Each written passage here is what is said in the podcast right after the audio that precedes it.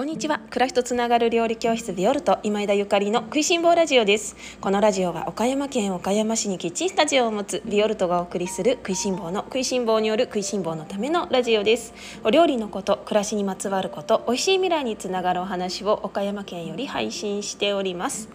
皆様おはようございます。料理家の今枝ゆかりです。本日は7月2日土曜日です。いかがお過ごしでしょうか？今日は物価高にどう向き合うか続きというテーマでおしゃべりをさせていただきます。皆様おはようございます。いかがお過ごしでしょうか？土曜日週末ですね。今週も1週間お疲れ様でした、えー、私はですね早速7月になりましたので、えー、今月発売のオンラインレッスンの動画収録に取り掛かっています。夏ですね。どんなお料理をご紹介するか皆様楽しみにしていてくださいね。とはいええー、6月にねあのこの前6月20日ですねオンラインレッスン7月号発売しましたばかりです。皆様いかがですか？あのお手元にオンラインレッスンお手元に届きました。皆様新玉ねぎと仲良くなるというテーマでいろいろねあの玉ねぎとの向き合い方をあの伝えさせていただいているんですけれども今週末オニオンリングオニオンフライ作るよなんていうメッセージをいただいた方とかあのオニオンステーキがもう美味しすぎてハマってますっていうようなねメッセージいただいた方とか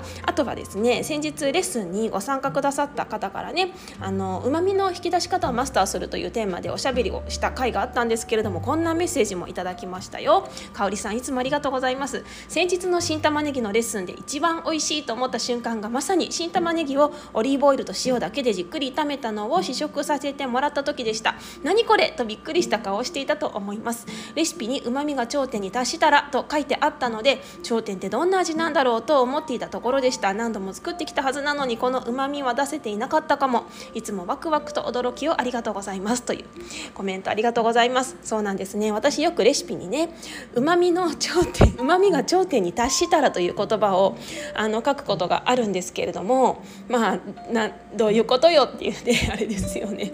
その炒めたね玉ねぎが歌うまのうまみが頂点に達したら次の工程に進んでいいですよということなんだけれどもただその頂点っていうのは自分の五感で感じて自分で決めるしかないですよね。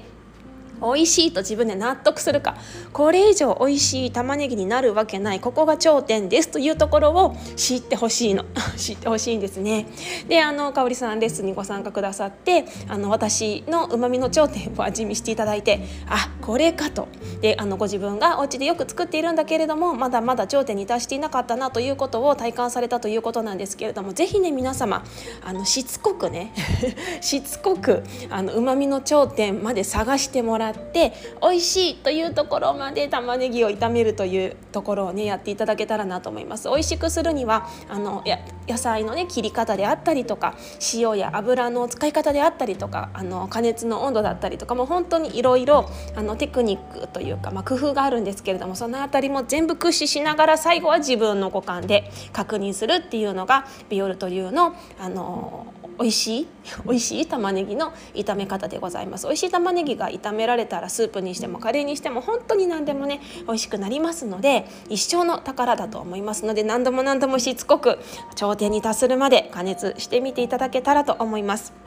さて、えっと、先日ですねビオルトのインスタグラムアカウントもう一つ新しいのを作ったんですね。ビオルトオンラインショップというアカウントを作ってみました。あのすでにフォローしてくださった皆様ありがとうございます。あのビオルトね料理教室のあの今枝ゆかりの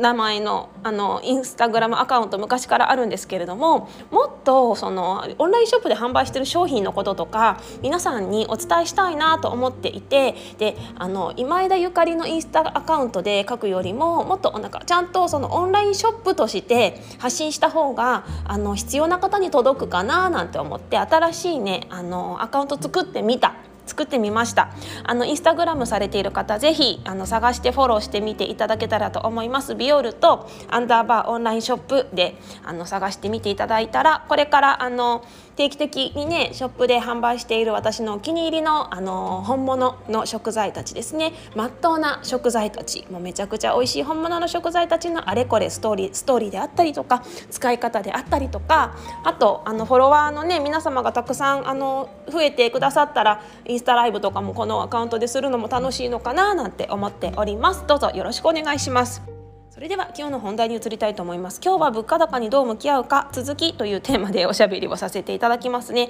あの先週の木曜日に岡山の FM FM 岡山のフレッシュモーニング岡山にあの出演させていただいていろいろあのおしゃべりさせていただいたんだけどね。あのその時のテーマがですねどんなテーマだったかっていうとあの今枝ゆかりさんからあの思う物価高との向き合い方みたいなものをあのおしゃべりお願いしますみたいな食材の価格高騰どう向き合うっていうようなねお題をいただいたんですね。で世の中あれこれあの値段が上がってるんだけれどもじゃあ例えばね上がってない食材もあるのであのその食材はこんなものでこんなお料理ができますよっていうご提案があったら教えてくださいって言われたんですよ。でもあのこの私 でもいただいた時にうんなんか私おしゃべりしたいのと違うなと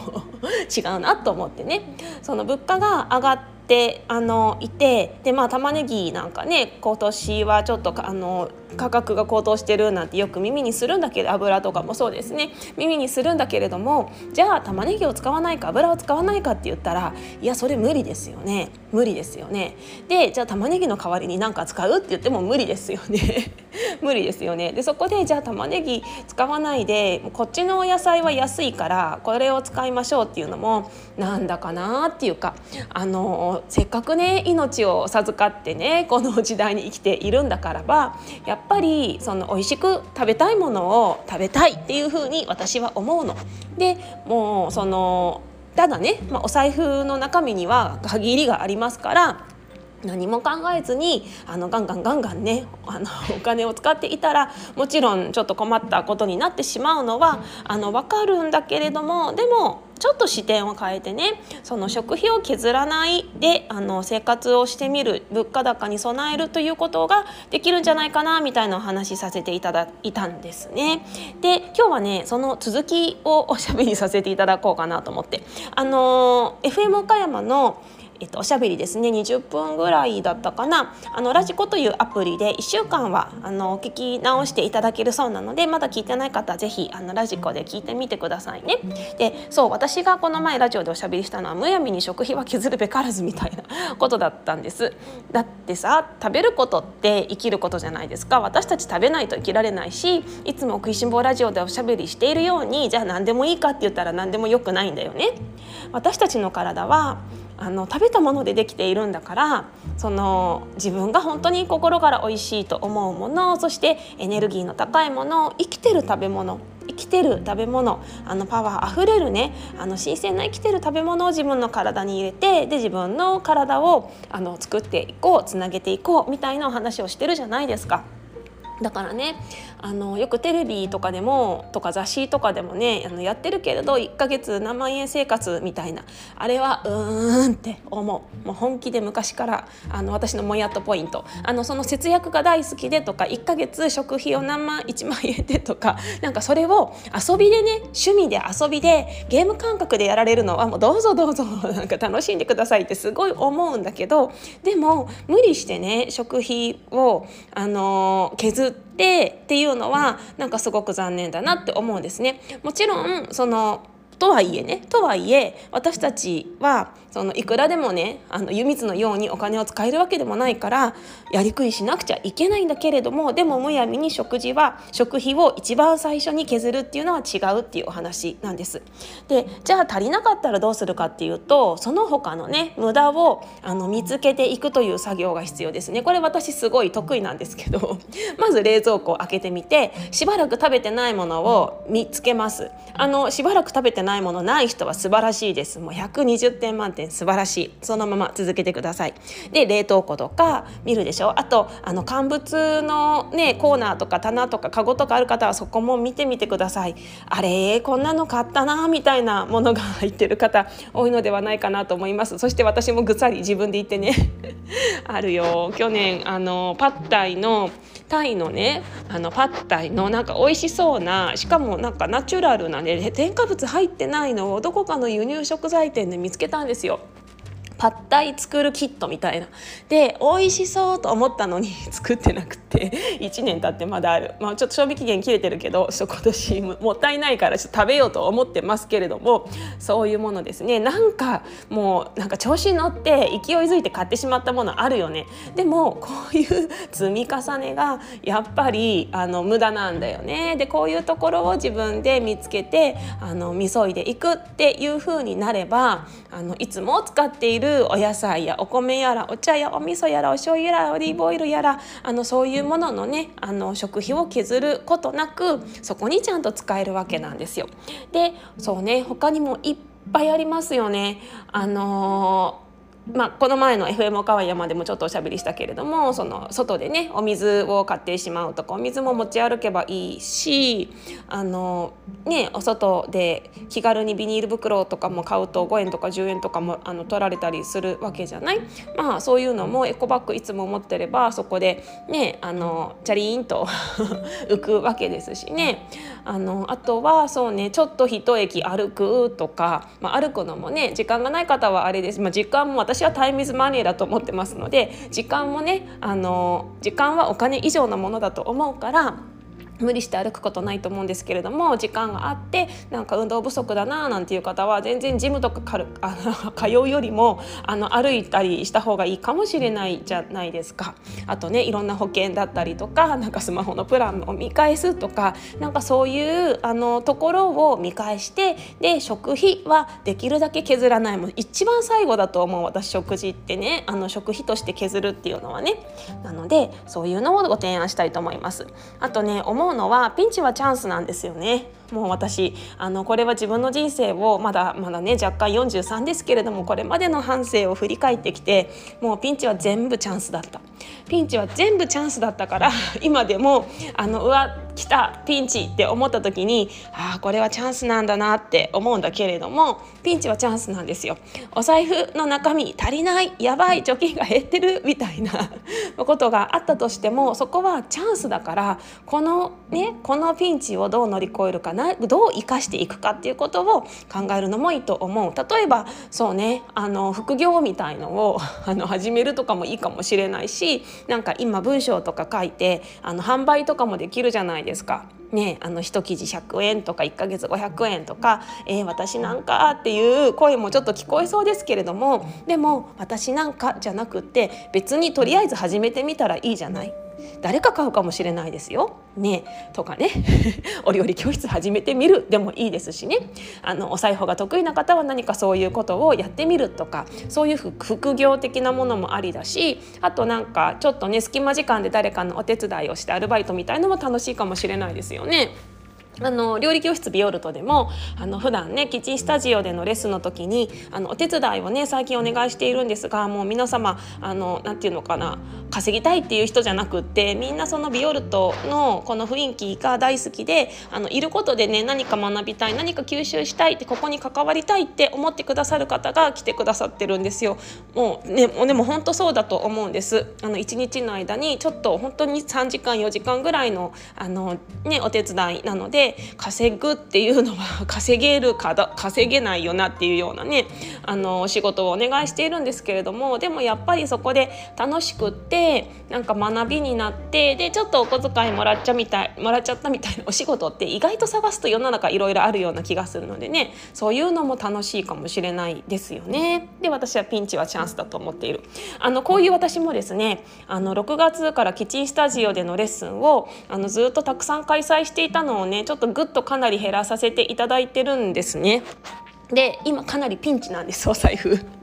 だってもうなんか明らかにねあのレッスンの回数が減ったのでそのまま収入がねぐっと減ってるんですよ。であのど分かってたけど実際あどうすんだ私って今 思ってるんですけどでもこれもピンチはチャンスだと思っていてやっぱり多分必要なこと必要なことなんだろうなと思ってでどうしようなんかもうちょっとあのねいい時間の使い方いいお金の使い方いい自分の使い方いいあのねいいより楽しい暮らし方がしたいなと思って私が決めたことなのでこれをね何かなんか次に生かしていきたいなと思っているんですよね。はいでうんそうなの。だから今ピンチですよ。お財布。超ピンチです。でもなんかねなんかお買い物行くとやば可愛いと思ってあの買ってしまったりとかするのでいやいやいけないいけないと思いながらね。でもそうあのお金ってねこのお金の貯まってない私が言うのもなんですけれどもやっぱり巡り巡るものだと思うんですよね。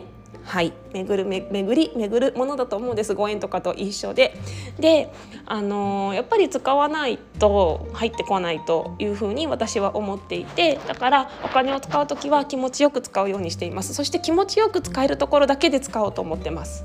あのお金を出したいお金を払いたいって思えるところでしか使わないっていうふうに決めてるんですね。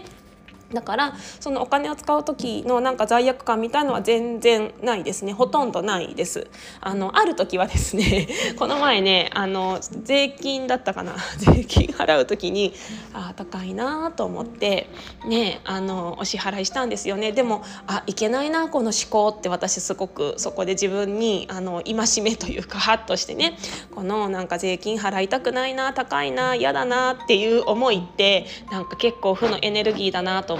ってでコンビニエンスストアで税金をお支払いする時にあのよくねあのこのお金が、まあ、本当にもうねビビたるねスズメの涙程度の額なんだけれどもでもなんか良いようにね回っていってねみたいな「いってらっしゃい」みたいな気持ちで無理やり自分の気持ちを上げてお支払いしてきました。